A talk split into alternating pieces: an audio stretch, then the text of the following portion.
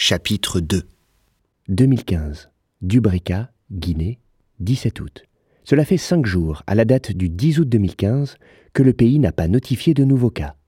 Pour maintenir le cap de l'objectif 0 cas, l'OMS, à travers ses équipes de mobilisation sociale et d'engagement déployées dans les préfectures, met l'accent sur l'implication des communautés, principal gage pour atteindre l'objectif 0 cas d'Ebola. Cinq jours? Ce matin, Yaya a lu cette dépêche.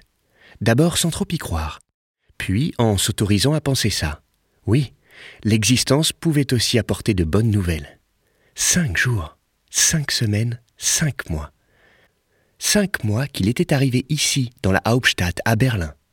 Yaya vivait à Mitte, littéralement le milieu, le centre. Car le quartier avait été, il y a longtemps, très longtemps, un lieu de vie incontournable. Bien avant que le mur n'en fasse la sinistre et première vision de l'Est, quand ceux de l'Ouest quittaient le métro et son terrible checkpoint armé pour passer 12 heures, pas plus, de ce côté de la frontière. Willkommen in die Deutsche Demokratische Republik, DDR. Mais ça, c'était avant.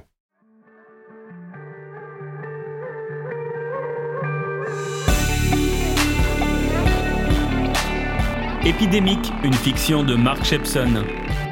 Une création sonore, Friction.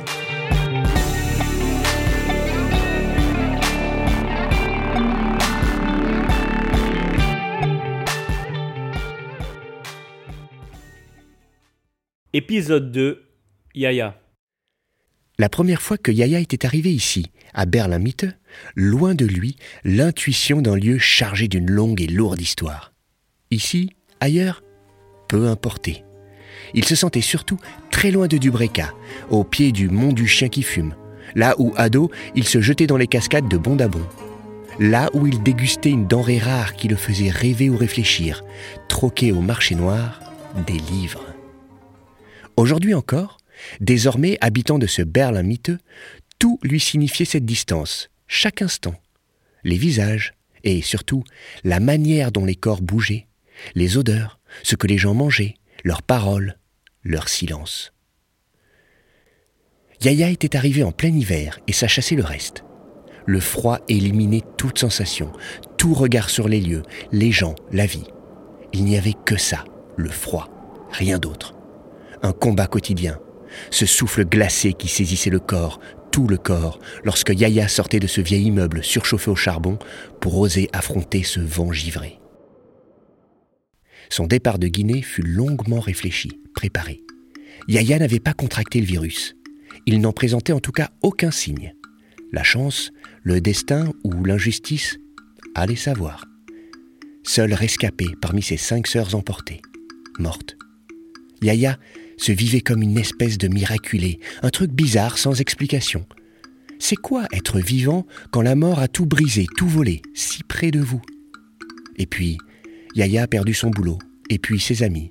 Sauf le jeune El Hadj, un garçon long et fin avec une tête d'épingle qui rappait sous le nom de Hadji, comme pour exorciser son monde.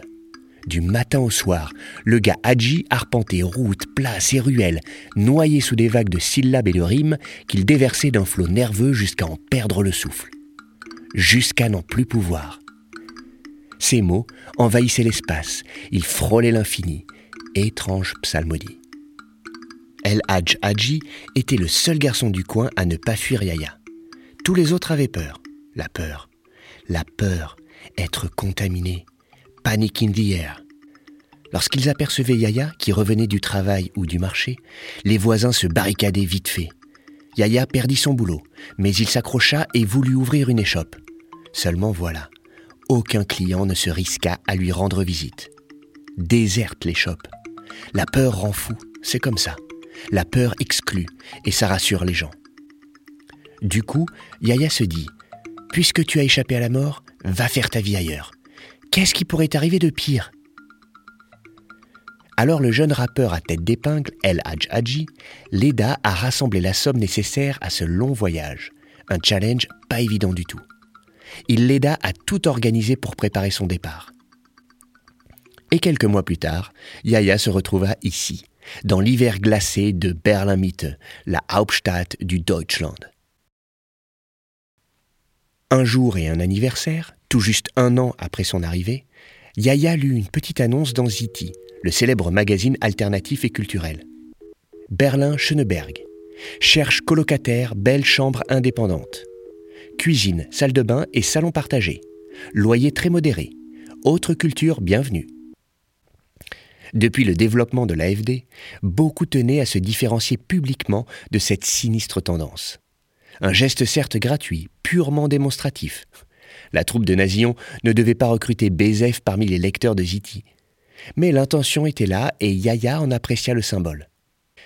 Schöneberg était un coin sympa, assez charmant, et cette proposition pourrait lui donner l'occasion d'échapper aux seules retrouvailles communautaires, étouffantes à force, aussi chaleureuses soient-elles. Il se pointa à l'adresse indiquée lors du coup de fil, rapide mais sympathique, passé la veille à l'annonceur. Le gars lui ouvrit la porte, sourire aux lèvres. Il avait la cinquantaine, le visage d'un type qui avait dû voir défiler pas mal d'épreuves, mais qui, hamdoullah, s'en était pas mal tiré. Il l'invita à s'asseoir et lui proposa une bière. Yaya accepta, même si le goût un peu âpre du liquide jaunâtre qui coulait à flot dans les bars du coin n'était pas vraiment sa tasse de thé. Alors le gars se présenta. Je m'appelle Wolfgang. Je vis à Berlin depuis que j'ai 19 ans. Avant, j'étais à Munich. J'ai grandi là-bas. Tu connais? Non, connais pas. C'est pas grave. T'as rien perdu. Yaya s'installa chez Wolfgang une semaine plus tard. Les deux hommes apprirent à se découvrir doucement, sans forcer les choses. Des fois, ils cuisinaient ensemble. Yaya adorait les schnitzels, ces fines escalopes panées servies avec choux rouges et pommes de terre. Depuis son arrivée à Berlin, il se délectait de romans, de nouvelles. Un lecteur convulsif. Wolfgang lui montra sa collection de vinyles qu'il aimait faire craquer sous le diamant de sa platine tout en contemplant les pochettes légendes. Wolfgang eut envie d'en savoir plus sur le pays de Yaya, sans vouloir le cribler de questions. Il avait remarqué ça. L'évocation de ce temps-là était difficile, douloureux même. Alors, il se faisait discret. Une nuit, il chercha sur Internet. Aucun mal à trouver Dubrica, le mont du chien qui fume et les cascades de Bondabon, que Yaya évoquait avec un lumineux sourire. Enfin, un vrai sourire. Les photos faisaient rêver. Mais sur l'article juste en dessous, l'info tournait carrément au cauchemar. Un nom, un mot, s'étalait de témoignages en contribution scientifique. Ebola. Des chiffres, des faits lugubres qui lui rappelèrent le pire. Surtout quand il lut l'histoire de Mariam. La jeune femme y racontait sa maladie et concluait par ces mots Cette chose-là, je ne la souhaiterais pas à mon pire ennemi. Le souvenir terrible du docteur Müller vint lui souffler un air glacial là, juste au coin de son oreille, et resta un bon moment à flotter dans la pièce, avant de finir par s'évaporer dans les airs. Un soir, une nuit, ils se dirent tout.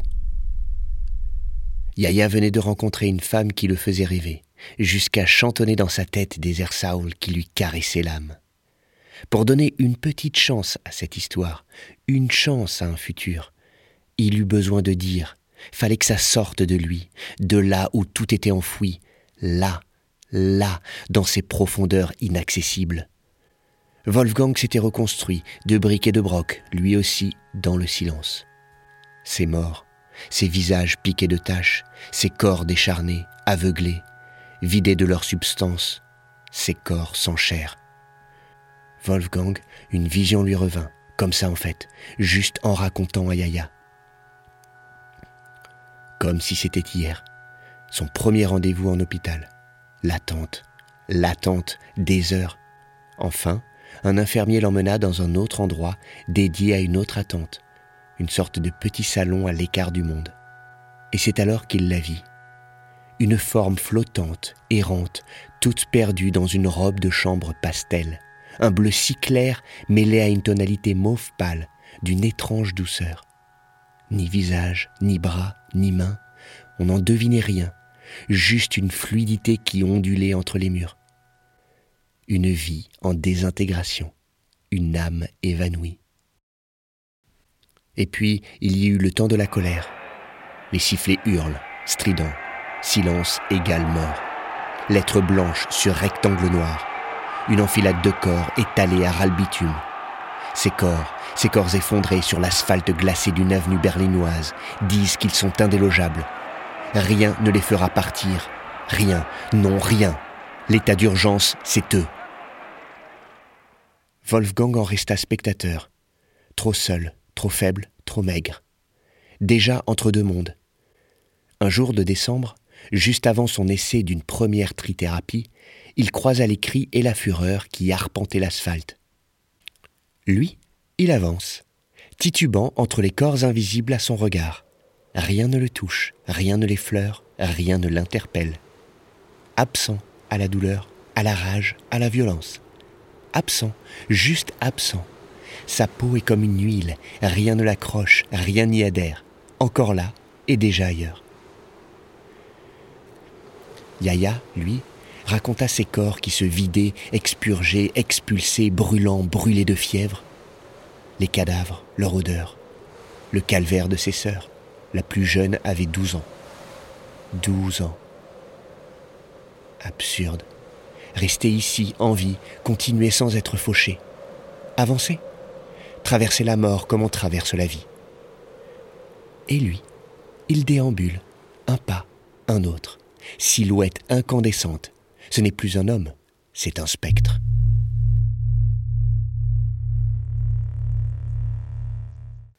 Comme on ne pouvait pas tout dire et surtout tout entendre, personne ne pouvait ça. Wolfgang et Yaya prirent un cahier pour écrire les choses d'hier. Ils lui donnèrent un nom, épidémique, un récit sombre, journal des survivants. À leurs mots, à leurs histoires, ils en ajoutèrent d'autres qu'ils récoltèrent dans les bibliothèques du malheur, les récits des malheurs et des combats. Yaya ouvrit une page, au hasard. Le livre, Un compagnon indésirable, de fasciné Cabellé Camara.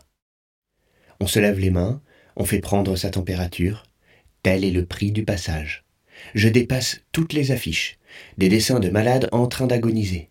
Je retrouve mes amis en classe, des salutations platoniques, plus d'embrassades affectueuses. Ebola rôde. Un autre livre, une autre page. Némésis de Philippe Ross. Tous ses amis sont terrifiés, dit M. Michaels. Ils sont terrifiés à l'idée qu'il a l'heure à passer et que maintenant ils vont avoir la polio aussi. Leurs parents sont dans tous leurs états. Personne ne sait quoi faire. Qu'est-ce qu'on peut faire? Qu'est-ce qu'on aurait dû faire? Wolfgang observait la nuit par la fenêtre du salon. Yaya continua sa lecture. Le hussard sur le toit de Jean Giono. Le soleil était éclatant. La moindre sale se mit à fumer. Les journées étaient torrides, les nuits froides. Il y eut un cas de choléra foudroyant. Le malade fut emporté en moins de deux heures. Les convulsions, l'agonie, devancées par une cyanose et un froid de la chair épouvantable, firent le vide autour de lui. Même ceux qui lui portaient secours reculaient. Yaya s'allongea sur le sol et déclama presque en silence un chuchotement. La peste d'Albert Camus. Sans mémoire et sans espoir, il s'installait dans le présent. À la vérité, tout leur devenait présent. Il faut bien le dire, la peste avait enlevé à tous le pouvoir de l'amour et même de l'amitié. Car l'amour demande un peu d'avenir, et il n'y avait plus pour nous que des instants. Et puis ils sortirent regarder la vie enneigée sous cet hiver si long, comme elle l'était avant, presque légère, presque insouciante. La vie.